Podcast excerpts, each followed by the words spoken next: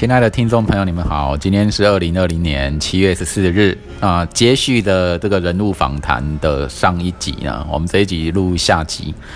好，那我想请问一下那个林兄啊，那我们因为我知道说你对日剧时代啊，在台湾所留下的一些遗迹啊，什么这部分挺有兴趣的啊，也有很多研究心得啊啊，那我本身是没有，我都都只是大概知道的很粗浅，也许是看看照片啊，网络上的照片啊。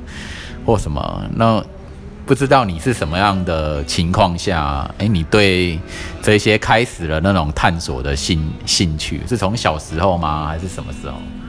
应该是说小时候我就对于有关日本战争、日本战争，甚至是侵略，或是说殖民的这种历史故事就非常有兴趣。因为我小时候，嗯哼，包括国中。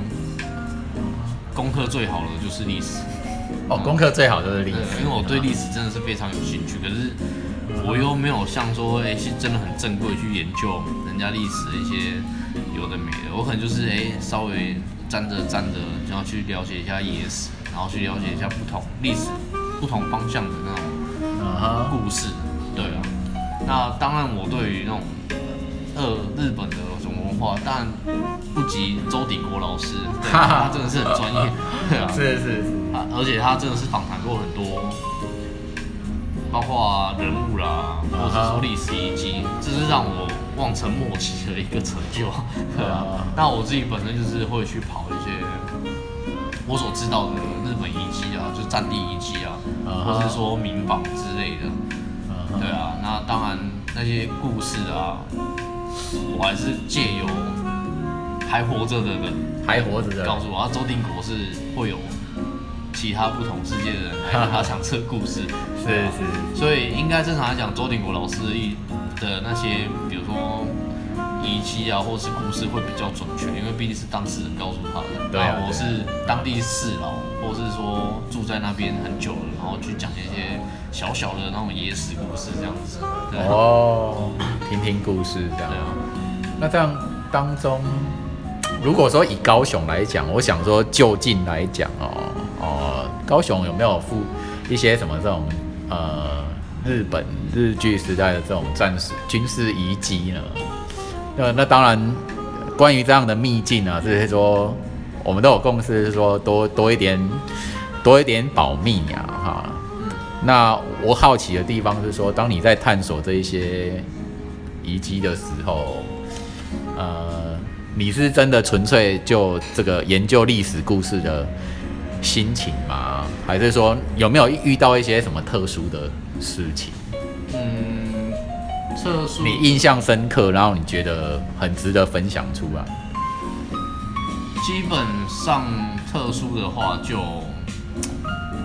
呃，应该是说军事遗迹在高雄啊，没有被发掘的应该是很少。因为大家都在柴山那边嘛？没有，不止，不，基本上整个高雄海岸线港口，它都都有可能发现。呃，都有可能发现，然后再加上高雄港口就是一个日战的呃日本遗迹这种军事遗迹，对啊，嗯哼。然后就是因为高雄就这么大而已，那当然也有很多人跟我们有相同兴趣，然后都会去发掘，包括政府单位也是有针对这一块。来去做发展，就是他们之前想那个战地、战地遗迹旅游。啊那我遇到比较特别的，应该就是在林远的那个战备坑道里面吧。林远的战备坑道。对啊，因为那时候我们我自己去的时候，哎，那是在哪个？其实正确地址我有点忘记了。那跟林远人应该都知道那个战备坑道。哦，因为日本人把它盖得蛮长的，然后又蛮坚固。哦，盖得很长又很坚固。对啊，对啊。然后因为它是在地底下吗？还是在上面地上？它有点占半底下，可它是整贯穿整个山。哦，贯穿整个山。贯穿一个山，然后到另外山的另一边这样子。哦，那你你有把它全程走完吗？当然没有，从这一端走到另一端。太危险了，太危险了。那真的很危险，因为那时候我。本来是因为那时候遗迹还没有被他发现，然后我也是借由朋友说知道那边有个坑道，然后我想说就自己去探险，然后我就只穿雨鞋，然后跟一个头顶灯，就这样想要进去，然后后来我进去没多久，就发觉隧道口有一条蛇，有一条蛇，对，而且那个蛇它是整个站起来，就是有点想要攻击我这样子，然后后来我想说，哎，有蛇在那边，那里面应该是蛇窝。所以我就没有进去，就没有进去。对，然后后来后来那个隧道就被爆出来了。可是他说隧道里面虽然是完好的，可是它水很深，水很深啊。对，然后基本上里面毒虫也蛮多的。然后我想说，是不是那个蛇要告诉我不要再往前进了，因为我装备不足这样子。所以他也是善意哦，他也是善意啊。因为那一天我就没有成就成功，可是后来是当地有一位老师叫。呃，他好像姓黄吧？姓黄，对我看一下，我记得是姓黄。呃，黄老那那位那位老师的话是在地的陵园人，哈哈。然后他也是专门在找这种遗迹，然后甚至他有在做维护的动作，然后甚至去找一些相关的文献，然后让陵园的那种战地遗迹。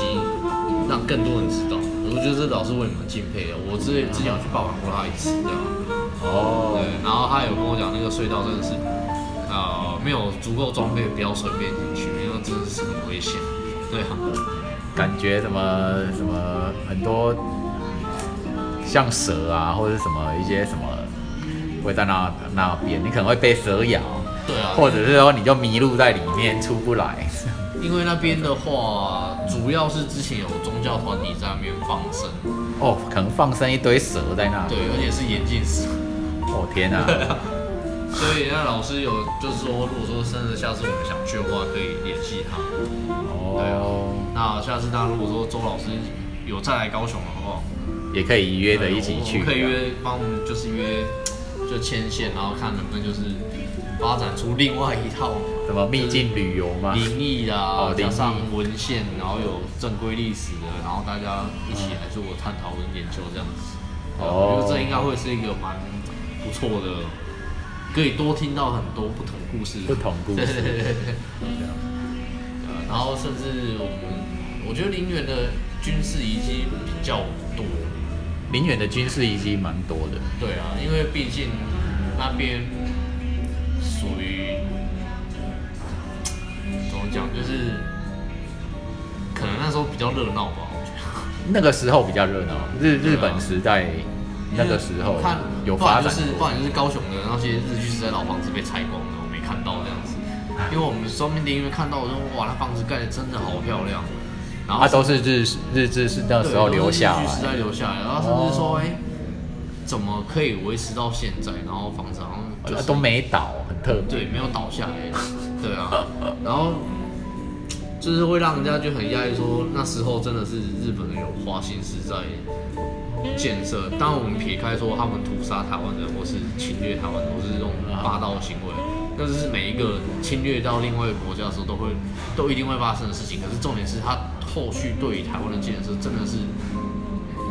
也做了很多的，对，真的真的，对对啊，我就在想说，哎，我们自己的总统府都已经沿用他们的总督府了，这这这一点就，而且总督府其实还被被轰炸过一次，对，也是有，然后也没有全倒，都很很很神奇，对啊，然后你看像高雄比较大型的军事遗迹，就是半屏山那个海军水库。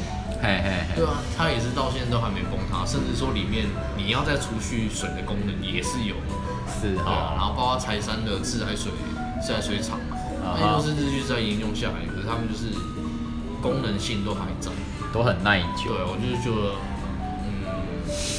当然我们没有批评政治或什么，我是觉得一个执政者有没有用心在一个土地上面，真的是就看得出来，看建筑就看得出来了。对啊。我现在也对于说，呃，任何年代久远，但是一直沿用至今哦，很耐用的，可能房子啊，还是什么东西，我都抱着很尊敬的态一种态度啊。真的，真的，真的要抱尊敬的态度。不然，因为其实如果说虽然我们很贴实，在这样的一个素食消费的时代啊，我真的觉得很多东西这么快就变成过往云烟，什么都觉得有点不舍。如果能够像我的第一部机车啊，我从新车的时候买它，到我出车车祸，那时候报废它也也骑了二十三年了。那时候是迪爵一二五，对，然后它就很耐用，从一九九三年那时候开始，然后骑了二十三年，到出车祸，对，他出车祸前，他速度时速都可以到一百一十公里，对，然后吹油还很顺，并不是说哦，你骑车骑起来就当当当当当，那很吵，很吵的那种排排气的声音这样都没有啊，嗯。所以那一步我就觉得啊，出遇到车祸没办法，让老老将军退休了。对对对，的确真的是一部好车。对，所以他现在二零二零年还有出那个新版的啊喷用喷射引擎喷射版。可是我觉得迪爵老了比较有味道啊，新版的。可是你看哦，光阳豪迈啊豪汉就没有新版的嘛，就就只有掉下来就只有迪爵给你出个新版。的确真的是蛮经典的，如果说以那个年代来讲。我我自己是遇到了，我那时候单纯那时候骑那部新车含保险三万九千块台币，一九九三年，对，然后那时候我在单纯想啊，你要买一百啊，一百 cc 还是一二五？我想说后面要再忍吧，对啊，最起码好载一点，哦，还是买个一二五的好了，对。结果后来到了大四大学一年级买，然后讲说要再忍，一直都没再忍。到了 大学四年级才去再到第一个女朋友这样子，这种是缘分，对，就缘分啊。然后一起骑二十三年啊，对，就一直啊觉得啊它没坏啊，不需要换啊，就一直没换没换。哎，那车机车都已经演进到哪边了？什么陶瓷气缸、喷射引擎，对，整个都没换啊，就好好的，干嘛要换呢？对啊，对啊。那像日日志的那种遗迹。那像林远是不是有很多日日日式的房子都还在，是吗？其实我觉得蛮多的，甚至他们感觉，呃，不知道是因为林园跟高雄比起来，林园是比较属于就是还没有没有人想要去开发它的一个城市，还是怎样？所以基本上它那边的都保持原样，就有点像。嘉义云岭的概念哦，像嘉义云岭的概念，因为它那边太偏乡，没人没有商业人士想要进去，对，所以保留的日 日日本的时时代的建筑都很多。对啊，对。那像林园的话，我之前去是走那个它的大路啦，到清水岩，清水岩是个寺庙，这样拜观世音菩萨的。哎，那个隧道就在清水岩那边。啊，那个隧道在清水岩那边。对对对，我想起来，隧道在清水岩那边。那所以要沿着山边走。走走进去才会正确的住址，我可能要现场带你去看。因为我那个清水岩是好像半山腰的寺庙，就它有一个坡度了，对，走上去一下。因为那个隧道口就是在清水岩，我忘记是在哪个方位，反正就是从那边进去，然后是灌到山的里。那边是不是有个叫骆驼山的？好像吧，对，它好像是贯穿骆驼山嘛。那正确的方位要去现场看，我才知道。对，那这样子，我如果要去看那些日本房子啊，我到了陵园当地是要怎么走？因为我就就知道那条大路。呃，其实你在陵园的市中心，市中心啊，呃，对，你在那个市中心，它那边很多路标，其实基本上包括日林园的日式警察啊哈，警察署，他已经把它修起，就是维修。变成古迹嘛？翻修，对，它是古迹，然后翻修完成就变得很漂亮。然后再加上最近的比较火红的，就是那个安乐龙。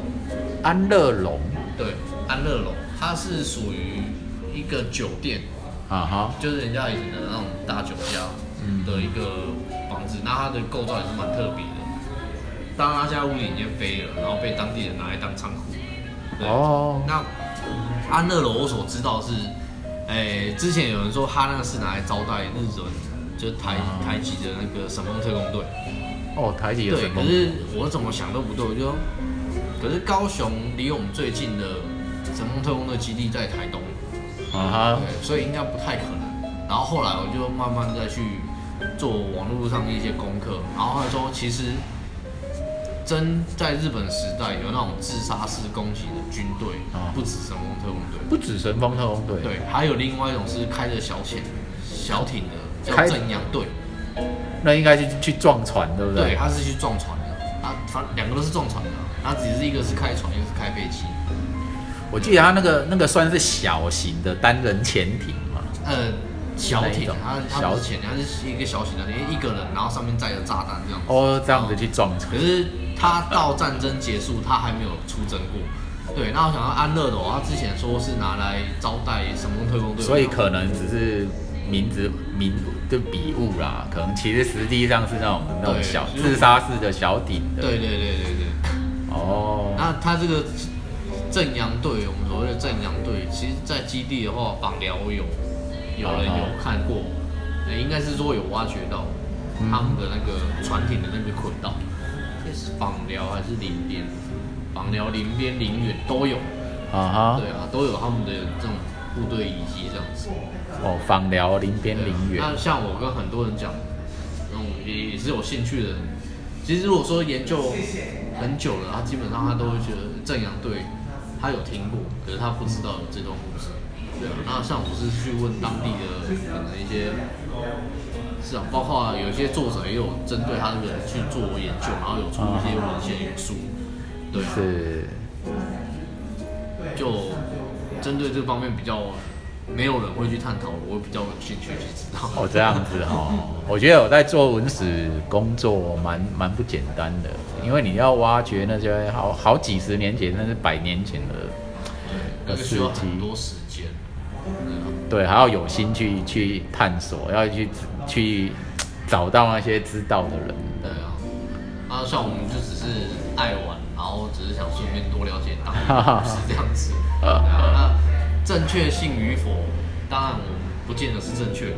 啊哈。对因为毕竟还是要透过专业老师去知道这些故事的正确性。那我们只是说，哎，有听过这些故事，然后今天拿出来分享给大家这样子。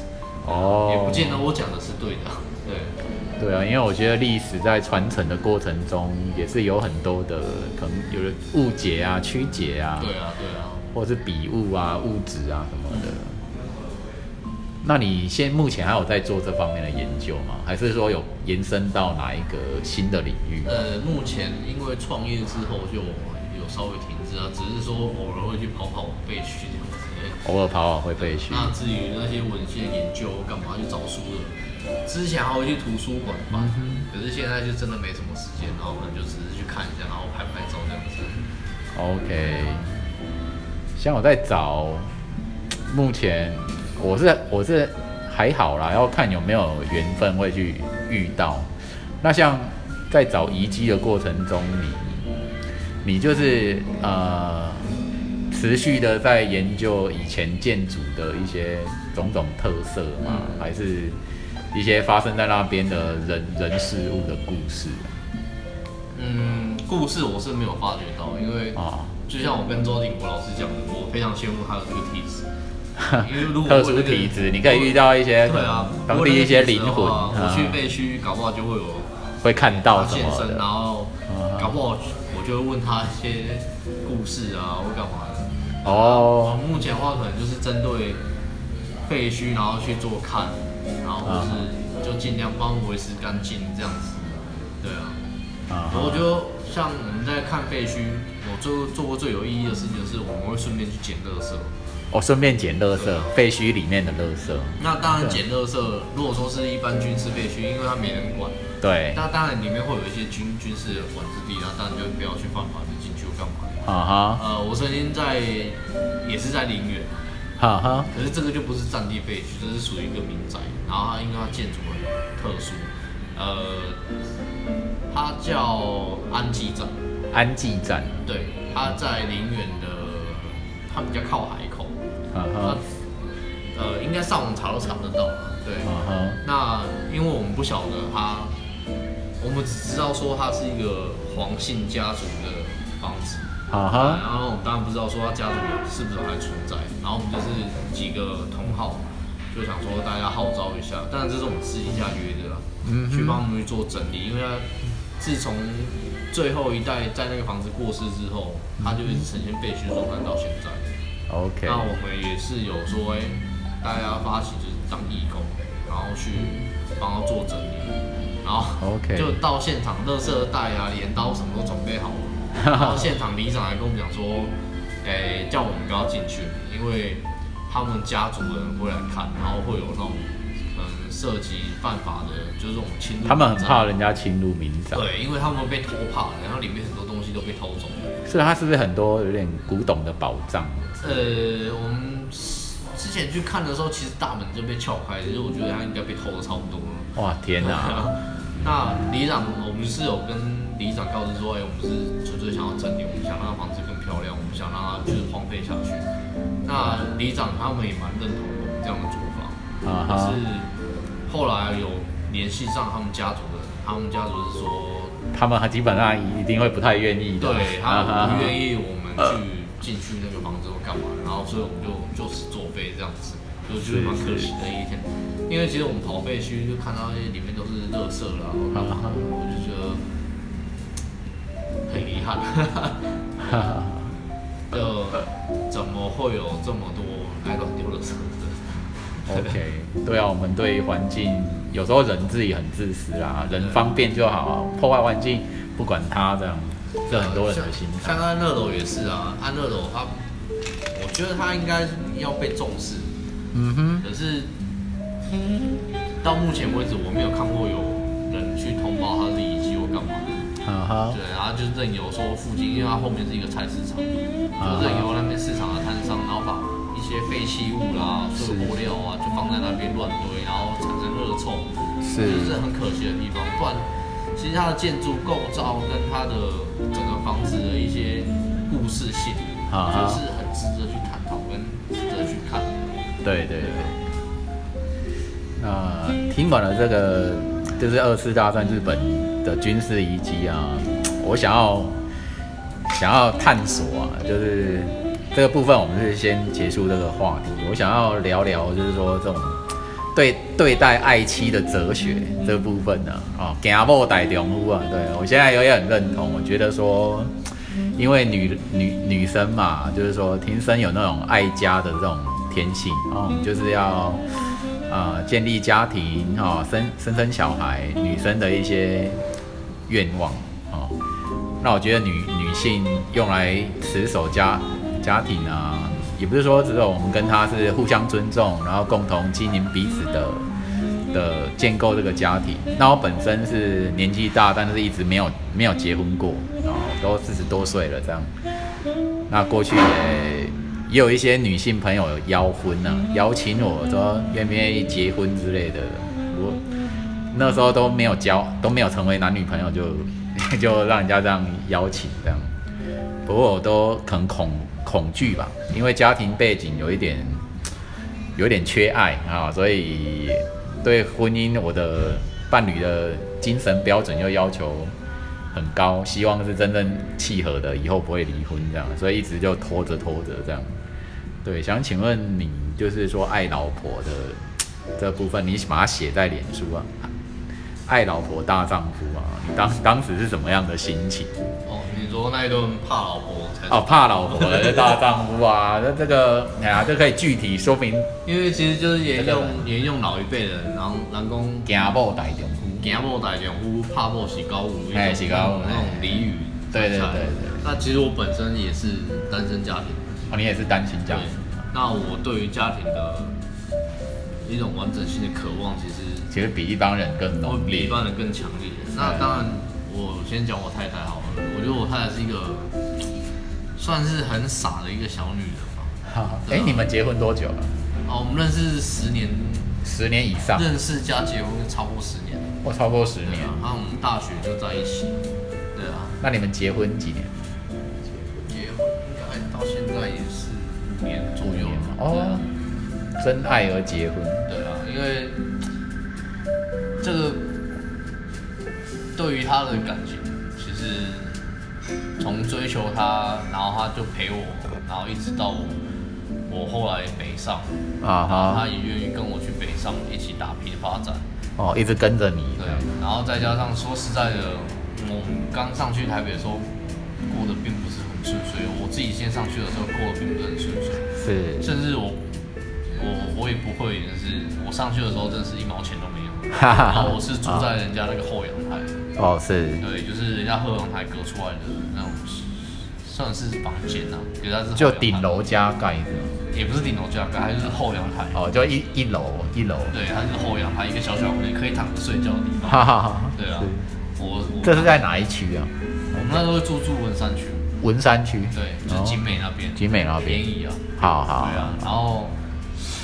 在那边的时候，刚开始，嗯，没有工作，没有收入，然后又要住在那边，因为那时候是想说在高雄找不到机会，然后去台北发展看有没有机会，然后他愿意借我这样的钱，是，然后让我去那边打拼看看，然后当然那些钱是小数目啊，然后那个时候你们是婚姻的状态吗？还是结婚是男女朋友？哦，还是男女朋友？对，然后我们才刚认识不久，然后我就跟他借。一点钱，然后去台北打拼，然后付完房租什么都没有了，然后我们找工作，然后后来是真的有找到比较适合我的工作，然后就是有在那边慢慢做，然后这段期间是非常艰苦，可是他愿意在我最艰苦的时候还陪着我，然后愿意陪我上来，我觉得这样的女人真的很很很难得，很难得。可是说实在的，以我的观点，我觉得他是蛮笨的，因为要我是女生，我才不会选这样的男生。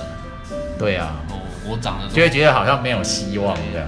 我我我太太长得漂亮，她可以去找更有，诶，可能更有背景的，或是经济更稳定的。是，对啊，她何必要就是陪着我，然后这样子好像受苦啊什么的啊。我们在不稳定的位置，她真的是跟着我一直吃苦，然后到现在也是一直在吃苦啊，因为毕竟我们在创业。对啊，她就一直不离不弃的，然后甚至鼓励我。嗯哼，甚至说，哎，我在台北，因为找工作关系，然后学历被局限住，嗯，然后甚至说我想再去求学，他也全心全力的支持我，甚至说，呃，就就是在旁边陪着我了，然后当然就是也没有说，哎，可能你这个男人没用啊，然后就离开这样子，所以我对他除了感激，嗯哼。跟爱，嗯哼，我真的觉得，如果我背叛他，我真的是，真的是，还是人吗？对，良心背不安。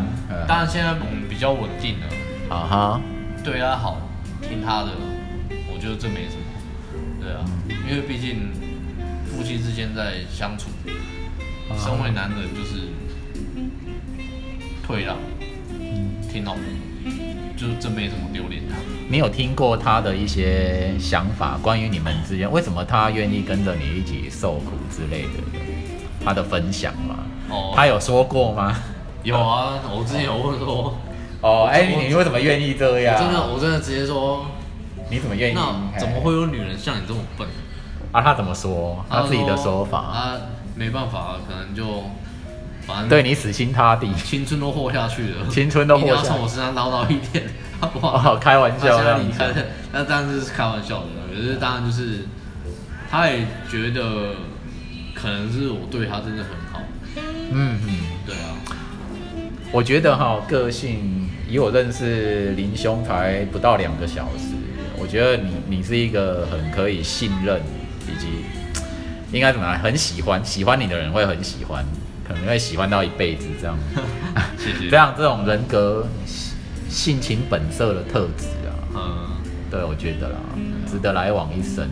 然后，嗯，也许这种东西啊，你这种个性特质，表面上大家平凡的人也许都有，可是不见得。很多很大部分来讲，婚姻啊，谈条件、求利益，哦，你有多少的条件，你多。多有资产啊什么，我我才要考虑去跟你交往，类似这样的心态的人很多，就是条件为重。那你们认识在学生那种比较，大家都是性情性情本色、单纯在在交往，那一种什么实质厉害的考量，用条件在看人的，可能出社会的这种才交往的那才认识交往的心态。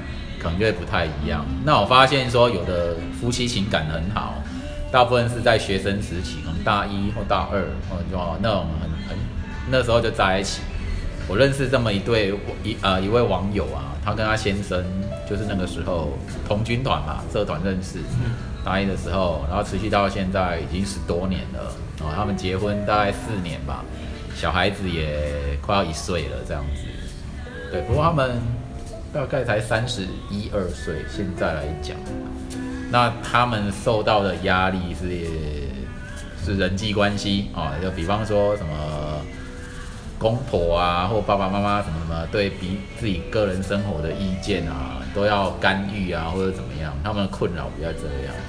然后他们在学生单纯的时候，那时候彼此就很吸引，很适合，一直到结婚到现在，啊，两个都是都是很难得的人，都很相爱如洗啊。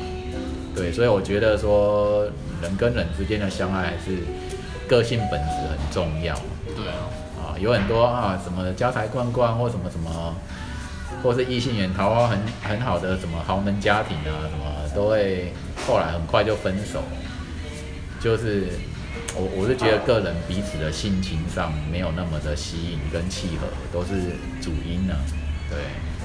然后我觉得你们像像你们你你这一对跟我所认识的脸书的网友这一对。都是具有这种特性，学生时候就个性本质就很吸引，然后也很适合，适合到结婚生子，结婚之后也都，嗯，都很适合。不过听说你们的规划是先不生不生小孩，永远永远当个顶顶客主这样。对，我们没有打算生小孩。这你们刚好有这种共识吗？还是？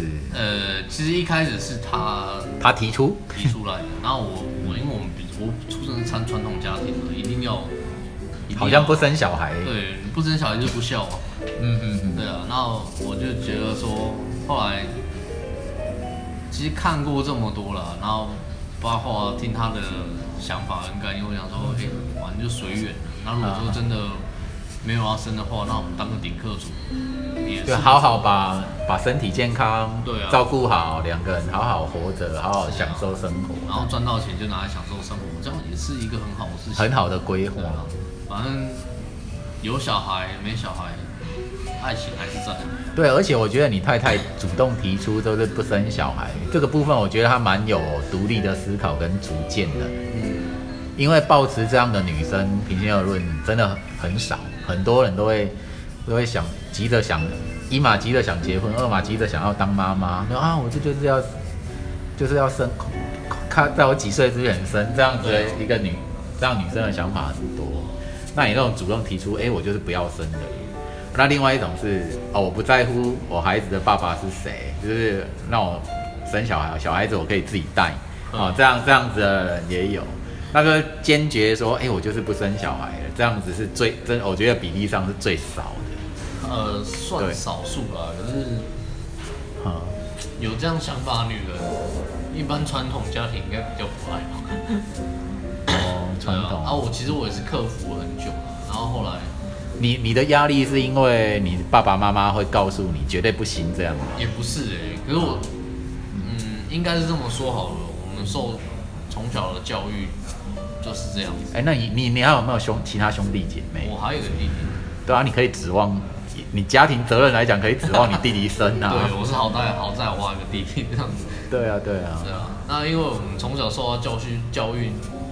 教育就是必须要照个规矩这样做，什么时间点该做什么事情，然后什么时间点该有什么，是，对啊，所以我我就会有这种压力，说，哎，传统社会就是这样子啊，那我现在如果这个年纪到我还没有这个这样东西的时候，我就觉得没有安全感，没有安全感，你觉得生小孩是一种安全感？呃，就是就是代表说，哎，我人生到这边了，我有这样东西了，好，人生这个目标到一个过段落。可是后来久了久了，跟我太太聊久了，就发现不是这样的，人生是我们要自己去创造，而不是照着社会的模式去走。对啊，而且小孩的开销或什么，他以后会不会孝顺啊，会不会怎么样，都还很难讲。哦，对不对？对啊，在在还没有提，就是说不生之前，其实我们有讨论到小孩的教育的。我比较，因为我虽然我是单亲家庭，可是我父母亲对我的教育其实都蛮开放。哦，蛮开放。那时候就想说。如果说真的，哎，你不想生，可是突然有个小孩，就是你突然怀孕然后有小孩，那我们要怎么教育他？是这样，他有他有这样。哦，你们都先谈过。对，他好像问我，那那我我的看法是，小孩既然出来了，那我们就照顾到他法定年纪啊，之后就是他自己要负全责的时候，是是，我就不会去理会他，就有点像呃国国外的国外的模式，好好好好，因为我不可能就是生了下来，然后他他那小孩子一直到三四十岁，我要去顾虑到他这样子。是，这个我是我们比较不想要的教育小孩子的方式。我就是可能要把你生到，呃，该送你去义务教育就去义务教育。那当然，你的路要怎么走自己去选择，我完全不会干涉。啊，对啊，就像我父母亲这样对我的教育，我就把父母亲给我的教育，我就给我的小孩子这样子。对啊，那我就我就蛮幸运的，我父母亲是比较开放开明的那种。后来也就是接受这样。对啊。不然一般，其实基本上现在的那种爸爸妈妈一直逼着小孩子赶快生生孙子的那个 案例很多。对啊。而且我觉得你太太也蛮有，真的很成熟啊。就是说，在事情还没发生的时候，都会跟你讨论到。对啊。连孩子他都还没有出生，就先跟你讨论这种。啊，如果这样子的时候，我们该怎么办？这样，就先讨论教育的问题。一般来讲，有人是这么说了。基本上同年龄的同年龄的男女啊，女生通常都是比较成熟，可是男生不管到多大年纪，他都好像都比较幼稚，都是小。我我也觉得啊，我觉得我这些年来，这十几二十年来，好像好像还是蛮小孩的。可是我觉得这样也不是不好的，当然这个不要被我太太听到，我觉得这样也不是不好。我觉得又是 就是永葆青春的唯一方法，永葆一种纯真。对啊，就是你要有一个赤子之心，就是我们讲好听点叫赤子心，就是不断的幼稚，你才会有更多的想法，对对，更新颖的想法。然后女性的想法一开始就是哦，我要照顾好一个家，照顾就是一种付出者，女生都比较成熟，所以就会比较成熟。对对对。